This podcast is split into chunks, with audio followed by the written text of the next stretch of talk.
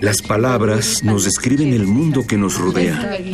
Las lenguas madres lo hacen desde el mundo antiguo y hoy nos enseñan su visión del mundo moderno. Radio UNAM y el programa de estudios de la diversidad cultural y la interculturalidad presentan Calme Cali. Una ventana para asomarnos a las lenguas que le dan riqueza a nuestra cultura. Palabras que dejan de ser objeto de estudio para ser protagonistas de la historia.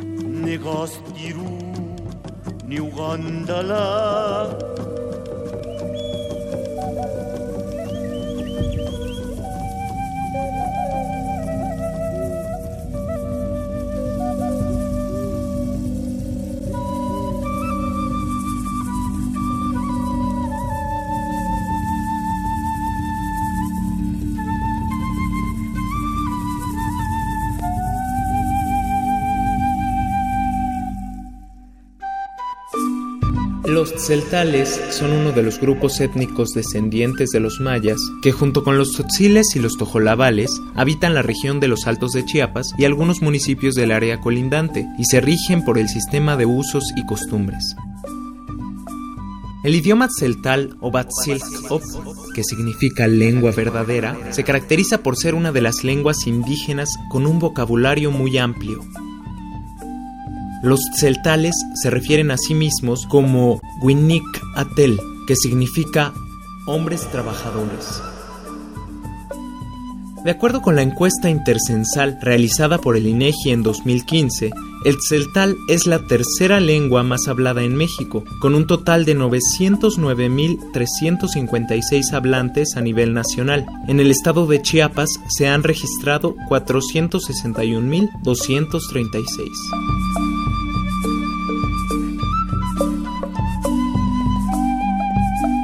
Bienvenidos a Calmecali, gracias por acompañarnos. Yo soy Vania Nuche y me da mucho gusto que estén con nosotros en estas emisiones especiales que estamos transmitiendo a propósito del coloquio sobre defensa del territorio, patrimonio biocultural y turismo alternativo que se desarrolla en el ejido de Jerusalén, en el estado de Chiapas. Estamos en la selva lacandona, en medio de la selva lacandona, a punto de comenzar nuestra entrevista con un hablante de la lengua celtal. El es Pedro Sebastián López. Bienvenido a Calmecali. Gracias por acompañarnos. Gracias a ustedes por la invitación y pues estamos aquí para poder compartirle parte del conocimiento y saber tradicional como pueblos indígenas. Exactamente, justo en ese tenor queríamos que nos hablaras sobre esta investigación, esta tesis que hiciste a partir de tu posgrado de desarrollo rural en la UAM Xochimilco. El trabajo se titula Saberes tradicionales desde la perspectiva comunitaria celtal. Háblanos un poco de qué vamos a ver en esta investigación. Bueno, en un principio, pues parte, ¿no? En este sentido de poder recuperar la memoria biocultural como pueblos indígenas, o sea, esta identidad que nosotros tenemos como pueblos celtales, ¿por qué no empezar desde la parte del saber y conocimiento como pueblos indígenas? Y sobre todo, no, ¿por qué no darnos la palabra a nosotros mismos como pueblos indígenas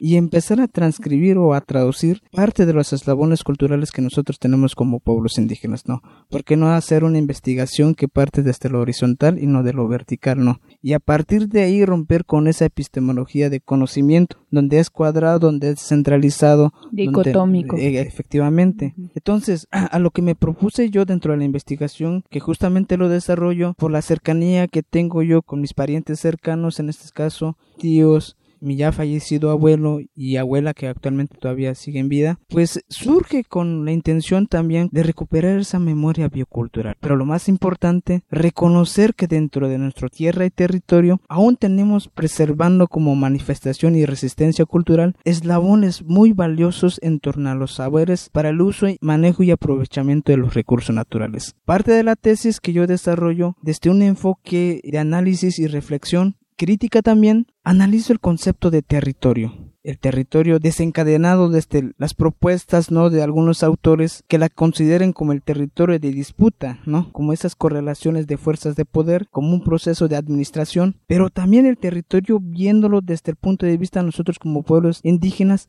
como esa identidad que nos reconoce y que nos legitima como pueblos indígenas. El territorio verlo desde la cosmovisión desde nuestro simbolismo desde nuestra identidad desde nuestras entrañas desde esa perspectiva espiritual en el cual nosotros como pueblos indígenas reconocemos y valoramos que el territorio no es solo es un bien material que nos provee los recursos o materiales para satisfacer nuestras necesidades, no, por el contrario, desde nuestra convicción como pueblos indígenas, reconocemos a esa tierra o a la Santa Madre Tierra o el Sme-Kinal como nosotros lo conocemos como ese ser dado de vida, o sea, que tiene vida y que nosotros tenemos que concederle respeto. Es así de que la Santa Madre Tierra, cuando nosotros transgredimos o regañamos o hacemos cosas indebidas que van y atentan contra la integridad de nuestra propia Santa Madre Tierra, pues ella misma tiene las manos de poder generar los castigos que a la larga nos viene representando a través de algunas enfermedades del índole sobrenatural o natural. Entonces, bajo ese tenor, yo inicio la investigación recompilando parte de la memoria biocultural, tratando de entrar a través del diálogo de saberes, reconociendo y dando la palabra de qué es ese territorio. Y me logro entender y logro comprender que detrás de ese territorio existe algo muy valioso que es el poder simbólico en reconocer que la madre tierra es tan sagrada porque nos da no solo los alimentos, sino que es la que nos provee de la vida. El origen de todas las cosas. Exactamente, es, es el universo, ¿no? Que se une en el tejido, en las entrañas como seres humanos, ¿no? Y es así como yo recupero parte de las memorias bioculturales a través de anécdotas, historias de los seres sobrenaturales que cuidan la madre naturaleza.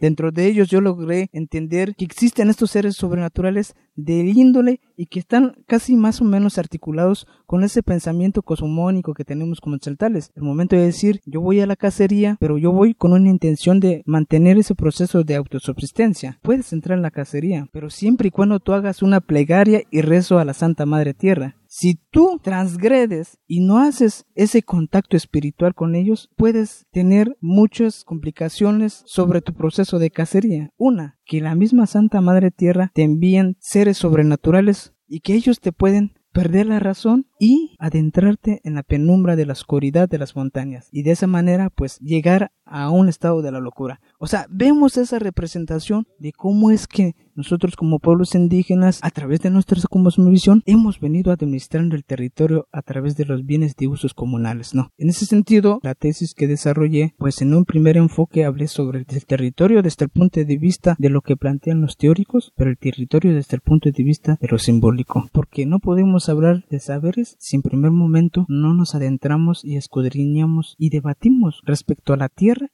el territorio. Eso fue un elemento muy, para mí, muy relevante porque entendí y logré dar la palabra ahora sí a la gente, en este caso a mis parientes, ¿no? Recuperar la memoria biocultural para mí fue como regresar ahora sí que a mi infancia y toparme ahora sí dentro de ese bagaje de saber que posiblemente ya lo había olvidado, pero a través de las entrevistas que yo hice con mis parientes logré entender de que aún lo tenía mantenido en esa memoria biocultural que tal vez posiblemente se me había olvidado, ¿no?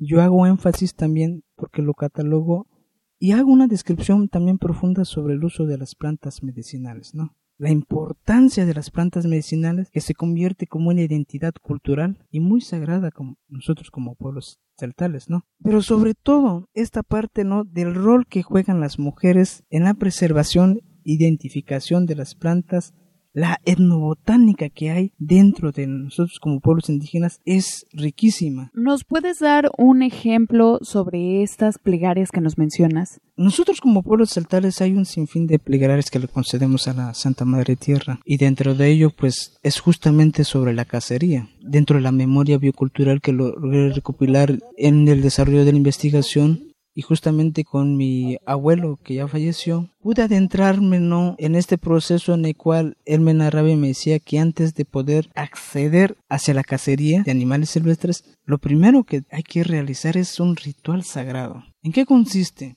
en que nosotros como seres humanos pues es ir y peticionar a la Santa Madre Tierra de que por favor nos conceda y nos dé la oportunidad de poder ir a la montaña y cazar algunos animales silvestres, ¿no? Con esa intención de que vamos nada más y que la haremos uso de ella solo para autoconsumo, no como un medio de mercancía, ni mucho menos de para lucro. generar de lucro, no. Nosotros como pueblos celtales sabemos de la importancia, ¿no? De que hay límites que te da la Santa Madre Tierra. Si tú eres humilde y eres respetuoso con la Santa Madre Tierra, incluso la misma Santa Madre Tierra se aparece a través de la representación de ancianos, ¿no? Y te dicen, oye, te tengo un regalo, hoy te toca, ve a hacer, pero ¿sabes qué? Respétame. De, porque de lo contrario yo puedo enviar castigos, infortunios durante tu proceso de que estás realizando la cacería. Esta cosmovisión que tenemos trasciende más allá de esa cosmovisión occidental, de que la naturaleza lo ven como un bien material, un bien donde se posiciona más el dinero. En cambio, desde la cosmovisión como nosotros como celtales, se representa como lo espiritual, la conexión y la relación simbiótica que hay con la madre naturaleza. Y así lo representamos también a través de estos seres sobrenaturales que regulan y que son los que protegen los diferentes espacios de la madre naturaleza. Es el caso de los ríos, es el caso de las cuevas, es el caso de las montañas, en los cuales ellos están deambulando. Es así como en este espacio, que en este recinto que estamos ahorita. Dentro de la memoria biocultural conocemos que al momento de, de acceder a la cacería, a realizar la apertura para la milpa, tenemos que conceder cierto respeto y ritual sagrado hacia la Madre Tierra.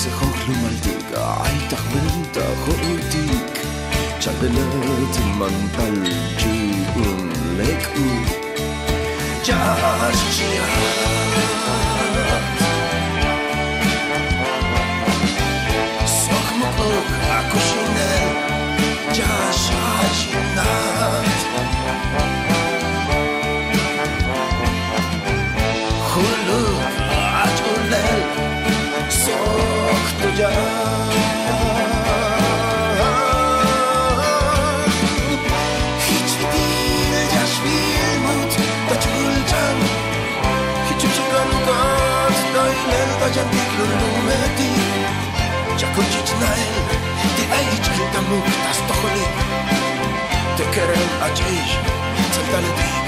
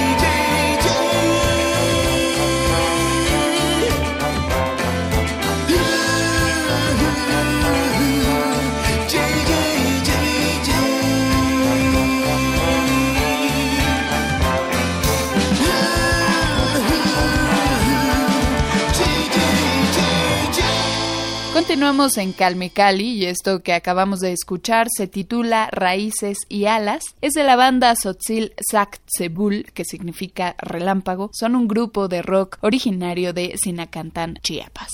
Para los que se acaban de incorporar al programa, les recuerdo que estamos escuchando parte de la entrevista a Pedro Sebastián López, hablante de la lengua celtal, a quien grabamos el año pasado en noviembre, durante el coloquio sobre defensa del territorio, patrimonio biocultural y turismo alternativo. Antes de la pausa musical, Pedro hablaba con nosotros sobre la importancia de los rituales en la cultura celtal y a continuación vamos a conocer más en la siguiente cápsula. Calme Cali.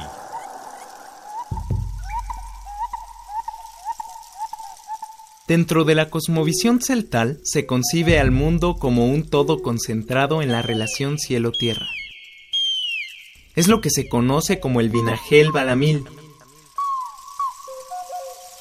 Los celtales tienen una relación particular entre su corporalidad y el otro lado, es decir, el plano habitado por almas, deidades y otras figuras no humanas.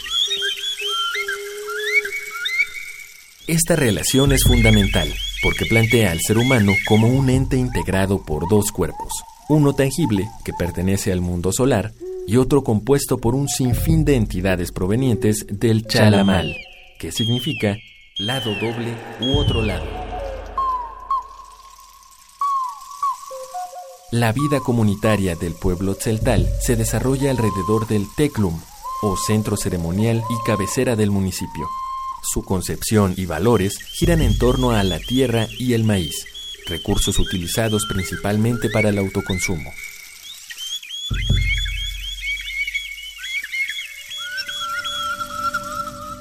Para los celtales, una persona de bien se identifica con el respeto, el trabajo, la comunidad y con la capacidad de establecer una concordia entre el alma y el cuerpo, lo que en celtal se expresa como lequil kushlejal, es decir, saber vivir en armonía.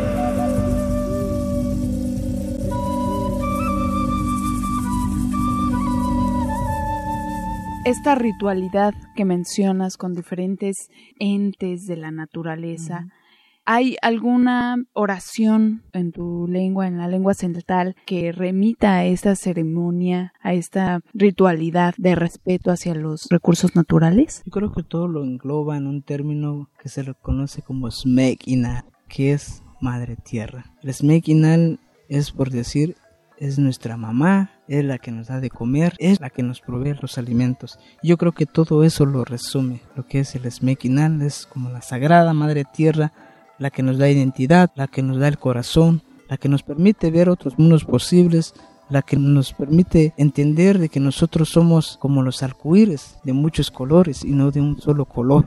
Incluso si tú me preguntas el desarrollo de la investigación, yo lo resumiría en Smekinal. Santa Madre Tierra. ¿Nos puedes compartir en lengua celtal algún tipo de oración? Skinal Ha, que sería fiesta de la, del ojo de agua. Skina, es- Skin Tetique, que es la fiesta del bosque, de la montaña, al momento de acceder a la, a la apertura para la siembra del sistema Milpa. Son, son esos los que yo podría abordar. Eh, pero en sí este, también los Hamaltikposh, que son, que son este, las plantas sagradas medicinales, que donde lo encontramos, los Hamaltikposh, que también tienen vida. Dentro de nuestra cosmovisión sabemos que todo tiene vida, tanto el mundo tangible e intangible tiene vida. Las rocas para nosotros tienen vida. ¿Por qué? Porque desde el primer momento que cocinamos y vemos cómo calentamos el agua y ya se está hirviendo, chilla el agua. Entonces eso nos representa y nos dice que tiene vida. Cuando nosotros asamos el, el plátano, chilla el plátano y nos dice, me voy a entregar a ti, cómeme, pero respétame. Entonces yo creo que esa, esa parte, esos eslabones culturales hoy en día, y más aún resulta que la investigación como adjetivo, ¿no? Me resulta muy interesante realizarla porque nace una preocupación también en el cual dentro de nuestras comunidades y sobre todo en nuestras generaciones vemos hoy en día un proceso en la pérdida de los eslabones culturales. Nuestra identidad se está rascando. La transmisión de nuestros saberes a través de padres a hijos cada día se está mermando. Los jóvenes hoy en día ya no quieren retomar la palabra verdadera de los abuelos. Vemos que las generaciones venideras pues se inclinan más al proceso de aculturación, la modernidad, la vestimenta se está perdiendo, la lengua se está ignorando. Cuando se pierde la lengua, perdamos un mundo, porque es a través de la lengua como escribimos y transcribimos nuestros mundos, ¿no? Y es como diversificamos la palabra. Entonces es lo que es hoy en día la preocupación que tenemos como pueblos indígenas, ¿no? En que vemos ese escenario atroz y que si efectivamente nosotros mismos no reproducimos ese saber con nuestros hijos, probablemente estaremos condenados también nosotros mismos y seguiríamos en ese ritmo, ¿no? Donde cada día más está tomando posesión la cultura occidental. Sin duda, sí. ¿Cómo influye la cultura celtal en la transformación, digamos, de concepciones impuestas por este sistema occidental? Influye muy, muy fuerte, ¿no? Solo para darte un escenario, pues hoy vemos que los medios de comunicación son los que nos están pegando fuerte. Hoy en día, los niños con mayor atención prestan al Internet, a los celulares, a la televisión, nos venden y nosotros adoptamos préstamos culturales ajenos. Y la cultura autónoma que nosotros lo hemos venido reproduciendo a través de los años cada día se viene perdiendo, los eslagones culturales vienen mermando, pero sí ha influido mucho en el proceso de la modernidad, pero también reconocemos ese impacto que nos genera, también se manifiesta dentro de las células pedagógicas comunitarias la resistencia cultural. ¿Y cómo vemos la resistencia cultural? Lo resistemos, bueno, yo así lo manifiesto,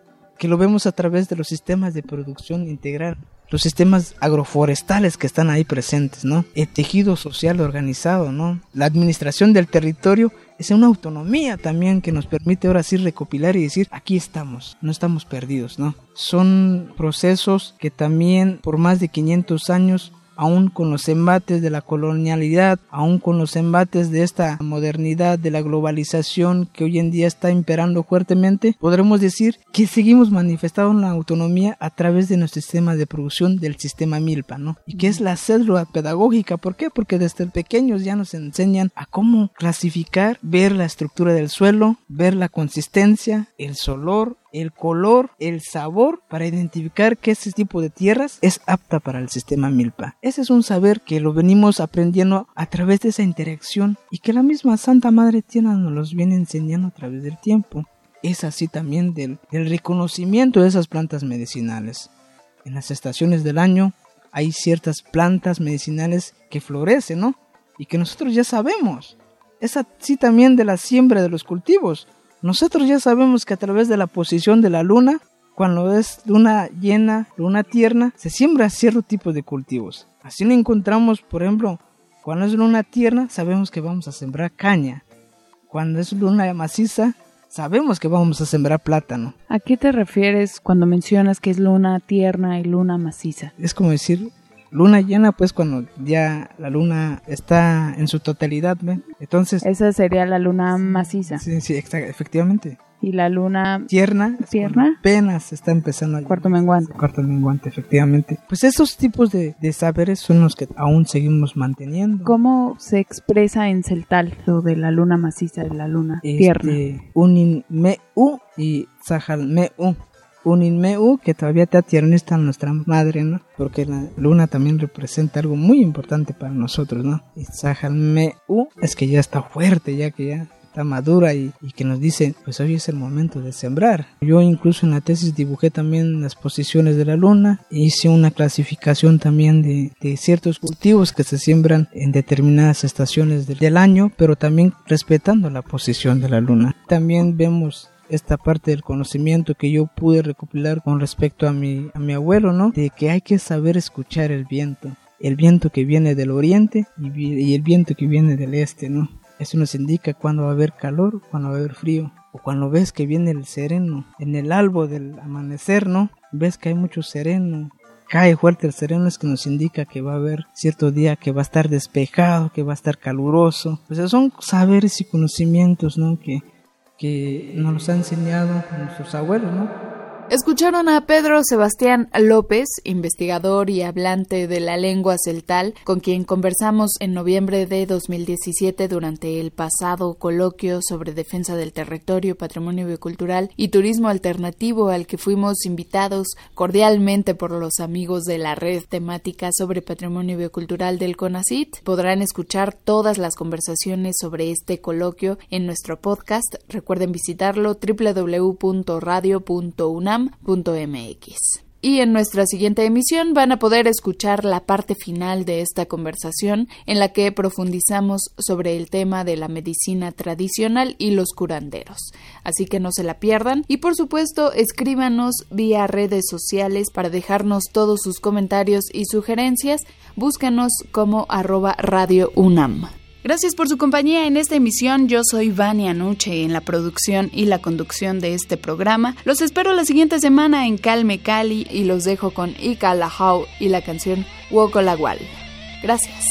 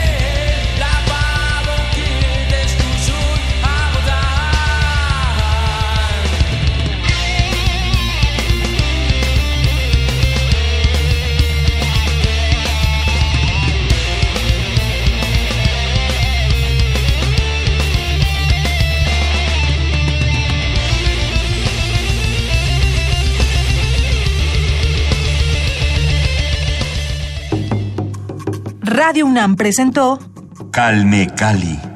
Una ventana para conocer y reconocer las lenguas que le dan riqueza a nuestra cultura. Los invitamos a aprender un poco más de las lenguas madres de México en nuestra próxima emisión.